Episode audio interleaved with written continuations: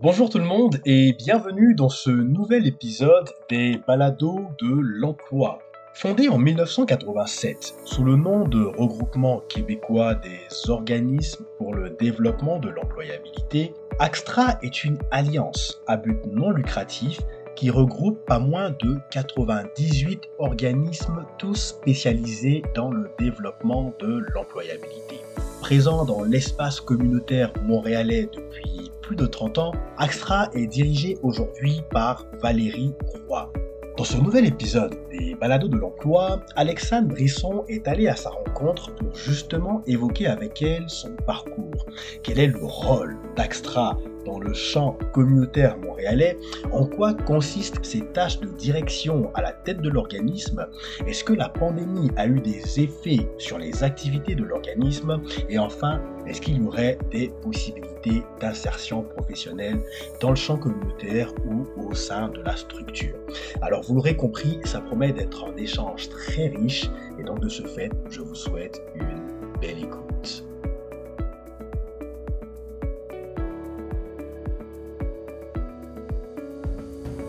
Donc, euh, euh, bonjour Valérie, merci euh, de venir nous rencontrer aujourd'hui pour vous parler de votre métier de directrice générale à l'Axtra. Donc, pour débuter, on pourrait, vous pourriez vous présenter, présenter c'est quoi l'Axtra pour que les auditeurs puissent bien nous situer. Oui, ben merci de l'invitation d'abord. Donc, AXTRA, c'est l'Alliance des centres conseils en emploi.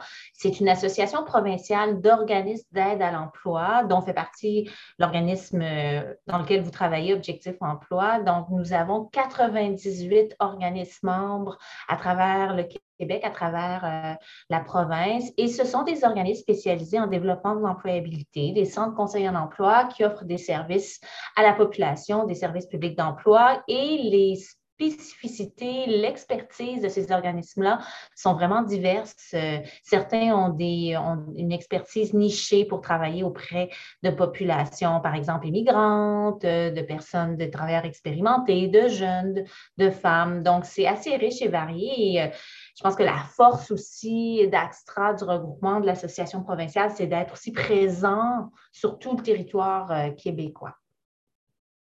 Oui, effectivement, si en, en étant un peu partout, ça permet d'avoir un bon roulement puis d'être euh, mais partout. Oui, Et puis, c'est ça. Et puis, nous, c'est ça, on soutient nos membres euh, au jour le jour. Euh, il y a beaucoup d'enjeux auxquels ils doivent faire face, là, mais la raison première pour laquelle les organismes adhèrent à Extra, c'est vraiment pour les soutenir euh, dans la, gestion de leurs ententes avec Service Québec pour offrir les services à la population. Mm-hmm. mais c'est aussi, on offre des formations, on fait des projets de développement avec nos membres, on fait de la recherche aussi pour essayer de bien saisir les besoins hein, de toutes ces clientèles-là que j'ai nommées parce que justement, on sait, euh, les besoins sur le marché du travail des individus, mais aussi des entreprises ont beaucoup évolué dans les dernières années.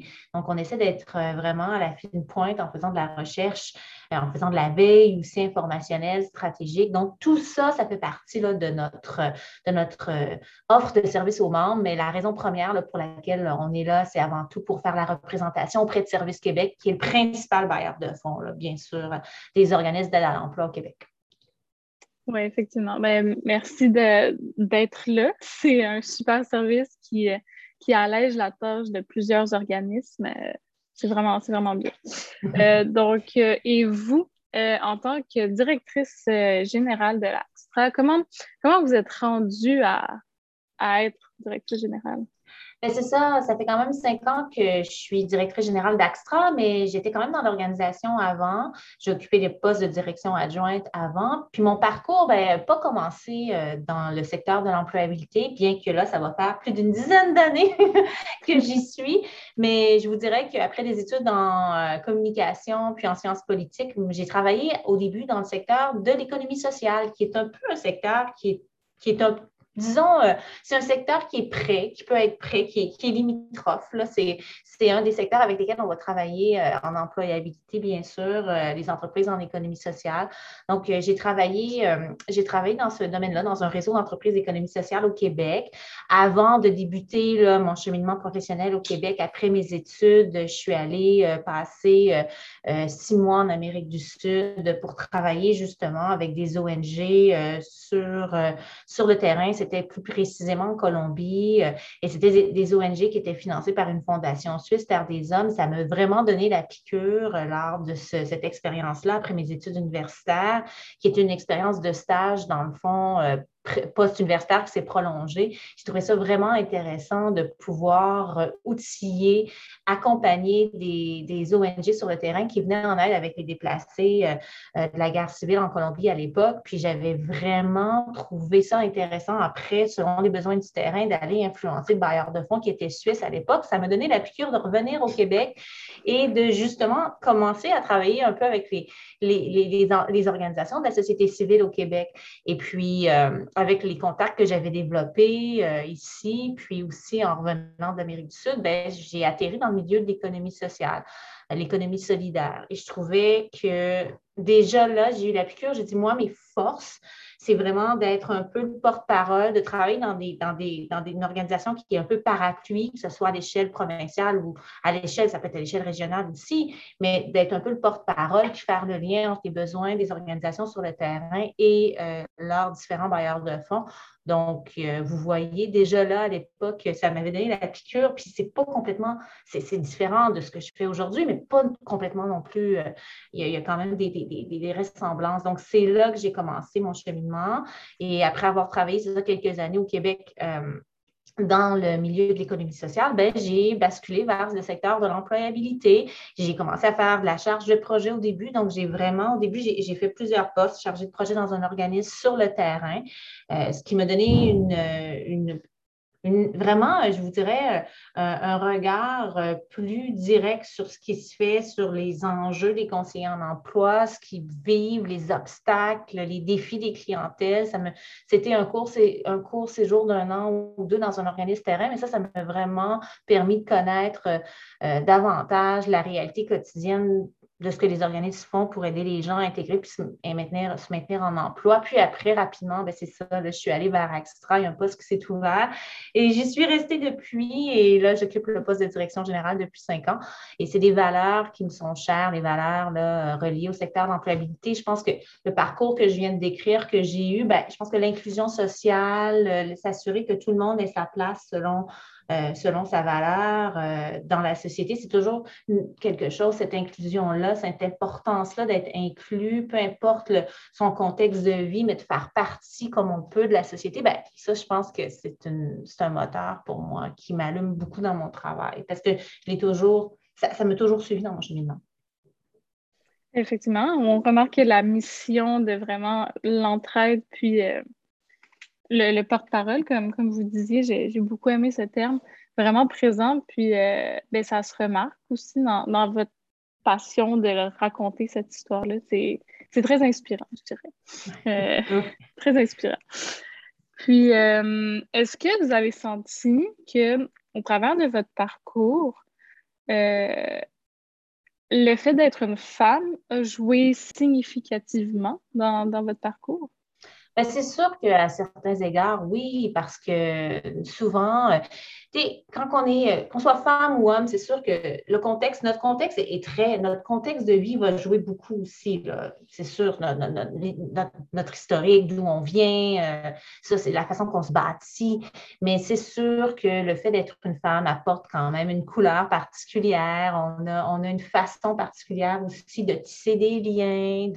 Pour moi, ça a toujours été important. Et on le retrouve chez des hommes aussi, mais c'est sûr que moi, j'ai toujours été quelqu'un qui a été facile d'approche. J'aime beaucoup la concertation, j'aime beaucoup trouver le consensus, euh, j'aime beaucoup arriver euh, à des résultats sans, sans brusquer, euh, sans brusquer les gens aussi. Je pense que c'est important que tout le monde ait au chapitre. Puis c'est sûr que ça peut être difficile d'arriver à un consensus en gardant tout le monde autour de la table, mais peu importe les emplois que j'ai occupés, peu importe dans le contexte que je les ai occupés, pour moi, ça a toujours été important, cette sensibilité-là, cette considération-là envers les partenaires, envers. Euh, et on peut le retrouver, femme ou homme, peu importe, ça c'est sûr, mais je pense que le fait d'être une femme, ça nous donne des fois une certaine couleur, une certaine approche.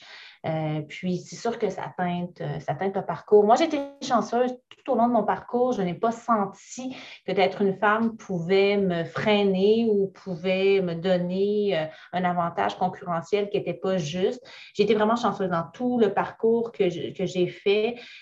puis, même si c'est des secteurs, les secteurs que j'ai nommés dans lesquels j'ai évolué, puis j'ai évolué, on, ah, on souvent beaucoup constitué de femmes, mais il y avait quand même beaucoup d'hommes à certains, à certains moments qui m'entouraient et qui m'entourent toujours euh, dans mon euh, dans mon parcours professionnel. Mais c'est sûr que le fait d'avoir évolué depuis le début, depuis le début de mon entrée sur le marché du travail, j'évolue dans un secteur où il y a beaucoup de femmes quand même qui occupent les différents postes.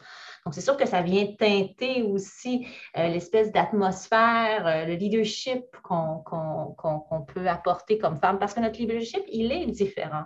Il est différent parce qu'on a une façon d'aborder les enjeux et de relever les défis.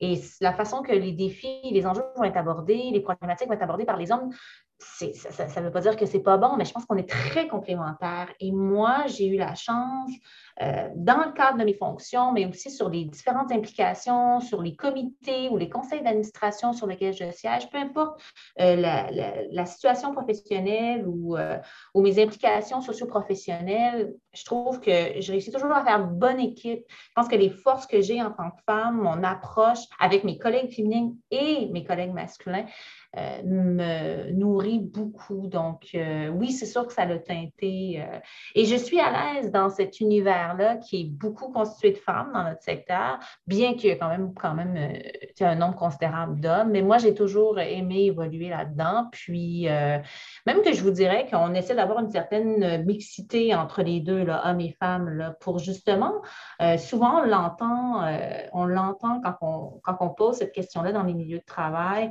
Quand ça va bien, on voit une force de complémentaire, parce qu'une complémentarité qui s'installe. Il faut juste s'assurer de respecter euh, les couleurs et les, et les, c'est ça, de, chaque personne. Mais oui, euh, c'est sûr que ça, et ça va continuer, je crois, dans les prochaines années, le fait que je sois une femme à, teinter mes approches, euh, mes postures, et c'est toujours bien accueilli. Donc ça, ça, je, trouve ça, je trouve ça vraiment chouette. Mais j'aime beaucoup euh, la conclusion de, cette question-là qui est vraiment femme ou homme, femme, homme ou autre, n'importe quel euh, genre. C'est de rechercher la complémentarité pour que les forces et les faiblesses de l'autre soient dans l'équipe toutes comblées. Puis ben, c'est ça que c'est ça que vous, vous avez observé durant votre parcours, c'est que jamais se définir en tant que sexe, mais se définir en tant que personne et trouver son complémentaire. J'aime beaucoup. Effectivement. Euh, puis, euh, au niveau de, des défis que vous avez rencontrés, euh, quel, quel, genre de défis vous rencontrez en tant que directrice générale? Ah ben, il y en a beaucoup, c'est sûr qu'il y en a beaucoup c'est quand on est directrice générale, on doit avoir, surtout directrice générale, directrice générale d'une association comme Axtra, c'est une association d'organismes, comme je vous dis, on a presque 100 membres à travers le Québec avec plusieurs besoins, des besoins différents. Donc, c'est sûr que notre, mon travail euh, est très politique, mais on a un défi de leadership, puis je dis pas parce que je dois exercer un leadership positif à la fois pour les organisations qui sont membres d'Axtra, euh, mais à la fois aussi pour mon équipe de travail qui m'entoure au quotidien et à la fois auprès des partenaires avec lesquels justement on travaille en collaboration très serrée pour euh, faire avancer les dossiers. Donc, c'est toujours, euh, je pense que ça, c'est un défi parce qu'on est humain, hein, même si on occupe un poste de direction générale, on peut avoir des mauvaises journées, on peut se sentir découragé, mais il faut toujours garder une posture positive. il ne faut jamais oublier que c'est des postes stratégiques et on représente l'organisation. Donc, même si des fois, il y a des journées qu'on est moins peut-être mobilisé ou euh, ça nous tente moins, ben moi, c'est un défi que, j'ai de, Et c'est en fait, c'est quelque chose, c'est un défi que je me lance aussi, de toujours garder cette posture positive, de rassembler les gens, de bien les mobiliser. Et les enjeux sont, tellement complexes en ce moment pour les organismes sur le terrain. On, on sait, là, le marché du travail évolue très rapidement. Il faut être capable d'avoir une lecture juste des enjeux, il faut être capable de réagir. Euh, ça, c'est quelque chose pour moi qui, euh, ben, en tout cas, chaque jour, c'est, chaque journée, au moins un côté positif, c'est que ce n'est pas monotone, hein. chaque journée est différente. Mais ça, c'est sûr que c'est un défi. La mobilisation, on l'a vécu un peu justement, là, on est encore en on est encore en, crise sanitaire, mais on est plus au sortir, on est en train de sortir de la crise. On peut dire qu'on est, ouais, on est en train de sortir, mais c'est de garder les intérêts, concilier les intérêts de tout, de tout un chacun. Ça, c'est aussi un, défi que je vis là, euh, parce que, comme je vous dis, euh, mais ça, c'est très particulier au poste que j'occupe parce que je suis à la tête d'un regroupement d'une association provinciale. Donc, peut-être que j'ai des organismes justement sur le, territoire montréalais qui n'ont pas les mêmes enjeux que les organismes qui sont situés sur la côte nord ou en Abitibi. Mais je dois toujours trouver le dénominateur commun qui va rassembler les gens pour qu'ils gardent leur confiance envers Axtra, qu'ils se sentent bien desservis par l'association, comme on disait tout à l'heure. Et euh, je dois euh, garder cet équilibre-là il faut que les demandes euh, soient, il faut que mon équipe de travail au quotidien soit capable de répondre aux demandes, il faut les garder mobilisés face à ça. Donc, c'est des, c'est des grands défis, je pense, quand on est gestionnaire. Et moi, j'aime beaucoup dire à mes collègues, mes proches collaborateurs, quand on fait bien son travail, on part de la prémisse que tout le monde fait bien son travail, mais quand on vraiment on, fait bien son travail de direction générale, c'est les, c'est très difficile parce qu'on doit à la fois avoir un regard politique, on doit à la fois veiller aux opérations de l'organisation, à la, pérennité financière de l'organisation, donc avoir des projets qui sont en lien avec la mission, mais qui permettent en même temps de, pérenniser les salaires des employés. Euh, on doit euh, faire veiller au grain par rapport à l'équipe de travail, donc être présent pour euh, les ressources humaines de l'organisation, mais aussi il faut vous veiller aux ressources matérielles aussi. Donc, vous voyez, c'est assez multitâche. Moi, je suis à l'aise là-dedans, mais il faut être capable, il faut être très flexible. Et quand on lit sur les, nouvelles pratiques en matière de gestion, justement, qui, sont euh, un peu euh, en vogue en ce moment et qui vont devenir importantes euh, dans les prochaines années, c'est qu'il faut, il faut veiller au grain, mais il faut avoir une certaine flexibilité ça va être un défi dans les prochaines années là, de, de, garder, mobiliser les employés et tout ça dans une équipe la force de travail. Donc, il faut avoir une ligne directrice, il faut avoir un leadership, il faut avoir une vision claire, avoir une flexibilité euh, pour que les collaborateurs et les équipes de, l'organisation euh, euh, continuent à, suivre cette mission-là. Ils doivent adhérer à cette mission-là. Donc, il faut un leadership rassembleur, mais il faut être capable d'écouter, de mobiliser et de peut-être des fois prendre un pas de recul sur le plan de match parce que les gens ne sont pas tout à fait rendus là. Donc, cette flexibilité-là va être très importante, mais tout en conservant une rigueur pour atteindre les objectifs de l'organisation. Donc, ça prend, euh, ça prend une tolérance à l'ambiguïté, je dirais. et euh, ça prend, euh, moi, je navigue bien dans une grille. Donc, ça, il n'y a pas de souci. Mais je sais très bien, je parle souvent des collègues, des homologues, c'est pas toujours facile. C'est les principaux défis. Et, il faut. Euh, il ne faut jamais être sur ça. on, vit dans un, univers qui se complexifie, on vit dans un monde qui est de plus en plus complexe. Les enjeux, on les, on les, on les, on les, on, les collectionne. Donc, il faut être capable de gérer ça, puis euh, en même temps de ne pas perdre, c'est comme je disais tout à l'heure, une certaine vision à, long terme. Mais il faut quand même garder le cap, mais en étant capable de changer s'il le faut. Donc, euh, ce n'est pas noir ou blanc. C'est sûr que les gens qui ont plus une personnalité ou c'est avec plus une rigidité, puis qu'il faut suivre, il faut absolument atteindre l'objectif euh, en suivant le chemin précis, ça ne fonctionnera pas. Puis, euh, ça va être un défi pour les organisations dans les prochaines années dans le monde du travail de garder mobilisée cette force de travail-là. Et euh, nous, on est, en étant une association provinciale, on communique beaucoup aux membres. Donc, il faut avoir une pertinence dans nos communications. il ne faut pas trop communiquer. Ou quand on communique, il faut que ça soit pertinent parce qu'on se bataille une place dans vos boîtes de courriel. Donc, tout ça, c'est des, euh, des, défis qu'on vit au quotidien quand on gère une organisation d'envergure provinciale, je dirais. C'est beaucoup de défis, beaucoup de qualités à avoir. Euh, il faut être assez, je dirais, versatile. Oui, agile, oui, c'est ça. Agile, être capable aussi de, s'adapter. Oui, euh, Parce que tout changement est une nouvelle opportunité. Il faut, faut, comme les accueillir, si je comprends bien. Il faut, qu'on, faut les accueillir. Il ne faut pas, faut pas trop les refuser, sinon euh, ça va être difficile le cheminement. Donc, euh, ben, c'est ça. Donc, vous avez remarqué qu'il y a différentes, euh, des nouveaux comportements de la part des, des organisations, principalement à cause du COVID, parce que ça a créé un creux. Est-ce que ça a changé euh, votre façon de, communiquer, votre façon, votre leadership, en fait, qui était, il est rendu un peu différent? Il n'a pas beaucoup changé parce que je dirais qu'on avait, avant la COVID, j'avais déjà cette, cette, cette approche-là avec mon équipe. Le télétravail était quelque chose qu'on avait déjà instauré avant la COVID. Avant l'arrivée de la pandémie, on avait déjà euh, le télétravail. J'étais déjà dans une structure hiérarchique très flexible, en fait, très, euh, très horizontale. Tout le monde contribue.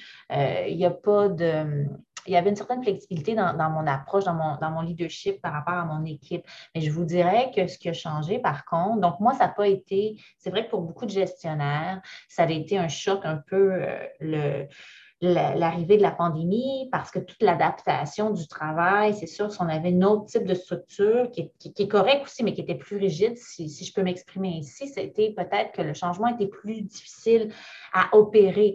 Mais de mon côté, j'avais déjà ça en place, j'avais déjà ça dans mon approche et j'ai toujours trouvé ça gagnant pour mobiliser euh, les membres de mon équipe. Je vous dirais par contre, ce qui a changé, c'est que j'étais plus proche encore, plus... Euh, plus à l'écoute, je veillais davantage au grain parce que tout le monde a vécu différemment la COVID. Donc, euh, euh, très présente, beaucoup plus présente. Euh, et c'est sûr que la COVID a fait que les déplacements se sont arrêtés. On était en télétravail ou moi, je, voyageais beaucoup, j'étais beaucoup en déplacement physiquement. j'étais à l'extérieur de Montréal, à l'extérieur de la province aussi souvent pour euh, et un peu des fois du pays pour mon travail. Donc, euh, j'étais moins présente. Mais là, euh, tout le monde était quittait pas son, sa ville durant la COVID. On était tous chez, soi. Donc, grâce ça, aux différentes plateformes, aux télécommunications, nos rencontres se sont multipliées à la fois pour mon équipe, à la fois pour les membres d'Axtra. Donc, on a mis des structures en place, des structures euh, d'urgence durant la COVID qui ont fait que le canal de communication, il était constant et il était efficace, je dirais. Donc, ça, ça a changé des choses. Donc, je me suis rapprochée euh, de, mon équipe. Ma mobilisation d'équipe, elle était bonne. J'étais chanceuse avant la COVID. Donc, c'est sûr que euh, en, mettant ça en place, ça m'a permis de garder la mobilisation. Et s'il y avait des, choses à, régler, euh, des choses à changer, bien, je le savais rapidement et ça, me permettait justement de garder une bonne, une bonne adhésion, une bonne mobilité de la part de l'équipe et des membres aussi, des partenaires. Donc, ça, c'était, c'est ça qui a changé. Et là, le défi, euh, ça va, des, défis qui s'en viennent, c'est de comment maintenant, avec au sortir de la crise, là, on s'en va un peu vers ça tranquillement, euh, comment on va réadapter les, les pratiques? Parce qu'on peut garder des pratiques qu'on a mises en place durant la COVID, ça c'est sûr, mais il va falloir aussi retrouver un certain équilibre parce qu'on ne peut pas non plus être avoir 10 rencontres Zoom ou euh, peu importe la plateforme, 10 rencontres virtuelles par jour. Donc, il y a une façon aussi de repenser euh, le travail. Mais nous, on avait déjà une longueur d'avance parce qu'on était euh, en hybride, on était en télétravail et en personne bien avant la COVID. C'était quelque chose que pour quand on, on affichait des offres d'emploi pour venir travailler dans l'équipe d'Axtra. C'était affiché sur l'offre d'emploi, télétravail, euh, permis. Donc, télétravail, euh, c'était comme c'était dans le fond euh, quelque chose qui était qui parlait beaucoup aux gens de pouvoir faire deux, trois jours semaine du télétravail. Mais, mais c'est sûr que ça, qu'on a mis en place des structures spéciales et je pense qu'on va garder ce qui a vraiment fonctionné. Je ne me suis jamais sentie aussi près de mon équipe. Je me suis jamais, et on a beaucoup, selon, selon son type d'emploi, selon son secteur, pendant la COVID, il y en a qui ont malheureusement perdu leur emploi, mais d'autres personnes, leur, charge de travail a beaucoup augmenté en raison du type d'emploi que, la personne occupe. Mais ça, c'est nous, on a beaucoup, nous, c'est sûr que notre travail a beaucoup augmenté avec la COVID. Donc, il fallait garder les, justement l'équipe bien, bien serrée, mais il fallait aussi être bien présent pour les organisations membres. Donc, et moi, tout ce qu'on a mis en place, qu'on a testé pendant la COVID, ben, il y a des trucs qui, sont bien qui ont bien fonctionné qu'on va vouloir regarder. Mais c'était un test pour la COVID. Pour beaucoup de gestionnaires des directions générales, euh, on parlait du leadership tout à l'heure, c'était un réel test. Et euh, il y en a qui ont décidé de se réorienter. Hein. Euh, et c'est très, très correct. c'était pour beaucoup de personnes qui occupaient des postes de gestionnaire, c'était une révélation de la COVID. On se dit, bon, ben, écoutez, on n'est pas à l'aise dans ce contexte-là. Et il y a eu des réorientations qui ont, été, qui ont eu lieu, là, qui vont avoir lieu, je pense, encore. C'est tout à fait euh, valable, cette réorientation. Cette réorientation-là, euh, c'est euh, ça, ça, a eu un, coup assez dur, la COVID, de nous ah montrer qu'on était bien dans notre confort. Et finalement, notre confort ne peut pas toujours être aussi parfait et à la ligne. ça, ça nous a éveillé plusieurs, plusieurs réalisations. Oui. donc, à, votre avantage, Extra, vous étiez un peu précurseur sur la situation. Oui, ça l'a aidé. ça l'a permis de, de, focuser davantage sur comment entretenir vos relations. Exactement. Je pense que c'est vraiment. Euh, mais c'est vraiment bien parce que c'était ça, c'est ça votre, travail, c'est d'entretenir vos relations. Puis avec le COVID, il y en a plusieurs. On a perdu cette relation-là. Puis nous, chez Objectif Emploi, ça nous a pris peut-être euh, six, sept mois avant de trouver le bon système. Et à partir d'avoir trouvé ce bon système-là, là, comme tout notre amour qu'on avait à la, vie quotidienne dans les bureaux, c'est euh, illustré, mais ça a pris comme un, moment. Hein. C'est exactement ça. C'était, euh, donc, vous imaginez, selon l'organisation, le, le secteur d'activité, c'était tout un défi pour plusieurs gestionnaires de trouver ce mode-là pour justement dire, OK, on retrouve notre amour, notre mobilisation d'équipe. certains, ça a pris deux mois, d'autres six mois, d'autres. Mais oui, tout à fait, tout à fait. Puis, euh, pour conclure, euh, est-ce que vous auriez des petits conseils pour quelqu'un qui veut devenir directeur ou directrice générale? Et avez-vous une petite anecdote euh, rattachée à votre métier? Oui, ben écoutez, je pense qu'un bilan, euh, si on peut, si on a des réflexions, si une personne réfléchit à devenir, euh, occuper un poste de direction générale, si la personne peut se permettre euh, et a le temps et peut trouver la bonne ressource pour faire un bilan professionnel. Moi, j'ai fait ça avant, quand on m'a proposé d'occuper le poste. J'ai fait ça avant, puis euh, j'ai fait un bilan et j'ai fait euh, des tests de personnalité euh, pour voir c'était quoi mes forces, mes faiblesses, les compétences à développer. Comme je vous disais tout à l'heure, on l'a vu pendant l'entrevue, c'est extrêmement, selon le contexte, selon l'organisation qu'on va diriger, là, ça peut être assez, les défis peuvent être, s'accumuler rapidement. Donc, c'est bien de connaître ses forces et compétences. Et euh, moi, je pense que, en termes d'anecdotes que je pourrais vous dire, c'est vraiment, ben, si je prends moi, par exemple, euh, quand j'ai, quand ça fait cinq ans, là, vous voyez, puis j'ai passé une, j'ai eu une belle journée de tests, de bilan de compétences avec un conseiller d'orientation. J'avais beaucoup apprécié. J'ai décidé de faire le saut, d'accepter le poste et j'ai refait les mêmes choses Cinq ans plus tard, j'ai refait euh, les, mêmes tests, j'ai regardé mon, mon, résultat, mon rapport, et toutes les zones d'amélioration étaient, avaient été, euh, avaient été euh, corrigées, complétées. Toutes les zones d'amélioration, c'était fait. Mais là, j'en ai, d'autres parce que j'ai d'autres, enjeux professionnels, j'ai d'autres choses encore, d'autres enjeux, d'autres zones de personnalité que je veux développer ou de compétences à développer. Mais toutes celles où j'étais rendue professionnellement, quand j'ai occupé mon premier poste de direction générale, quand j'ai sauté, j'avais certaines compétences à développer et aujourd'hui, cinq ans plus tard, elles sont toutes atteintes, sont toutes développées. Mais là, moi, je continue à évoluer et, je, il y a d'autres trucs. Alors, je trouve ça génial, on voit l'évolution. Et je vous dirais, c'est important, euh, c'est peut-être pas une deuxième anecdote, mais c'est un, disons, c'est un conseil, euh, d'avoir quelqu'un, un mentorat d'avoir, d'être dans un processus de mentorat, d'être mentoré dans le fond, d'avoir quelqu'un, un mentor, d'avoir, de prendre le temps. Puis moi, la première, je me dis, mais j'aurais pas le temps. Mais même si c'est juste une heure par mois ou par deux mois, peu importe, moi, j'ai, quelqu'un avec qui je peux parler. Parce qu'on a des choses qu'on ne peut pas euh, discuter avec les membres de son équipe ou avec euh, ses, patrons. Souvent, on va relever d'un conseil d'administration selon le type de gouvernance, de structure de gouvernance de l'organisme. Alors souvent, euh, on est seul en fin de journée. Je sais que c'est cliché de le dire, mais c'est ça. On doit parler à quelqu'un d'externe qui a des compétences pour nous écouter puis nous conseiller. Donc, quelqu'un idéalement qui a déjà occupé des postes comme ça ou qui occupe un poste comme ça. Donc, moi, très important, le mentorat ou, être dans un cercle de co-développement avec d'autres directions. Ça, ça l'aide énormément, énormément. Ce sera un conseil que je donnerai aussi. Euh. Mais vous voyez, c'est comment c'est important et comment on se développe.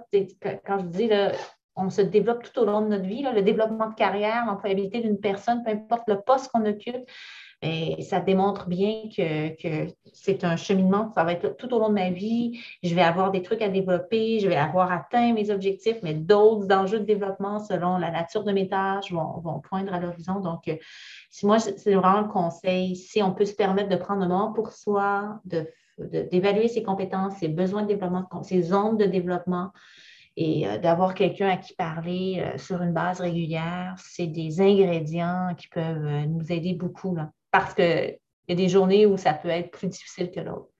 C'est totalement normal. C'est pas. Euh, c'est très, très dynamique euh, et très changeant comme, euh, comme métier. beaucoup de responsabilités. Puis, ben, merci pour ces conseils. Puis, c'est même moi, je ne sais pas si je veux devenir directrice générale, mais je vais prendre ces petits conseils-là je vais les utiliser à ma façon pour le, métier que je veux faire. Je trouve ça super intéressant, c'est super euh, pertinent en fait. Oui, oui, oui. Mais ça me fait, ça me fait plaisir. C'était une très belle entrevue. Merci beaucoup de m'avoir reçu. Mais merci, puis euh, ben, bonne journée. Bon, euh, bonne journée. Merci, bonne journée à vous. Et bien c'est ainsi que prend fin notre entrevue avec Valérie Roy, directrice générale d'Axtra. Merci infiniment Madame Roy pour le temps que vous nous avez accordé dans le cadre de cette interview. Merci à tous nos auditeurs qui nous euh, écoutaient sur toutes nos plateformes audio. N'oubliez pas que vous pouvez également nous rejoindre sur nos réseaux sociaux, sur Facebook, Instagram, LinkedIn, TikTok et maintenant Twitter. Pour notre part, on se retrouve le mois prochain, même canal, même heure. Et n'oubliez pas qu'à Objectif Emploi, on est là pour vous.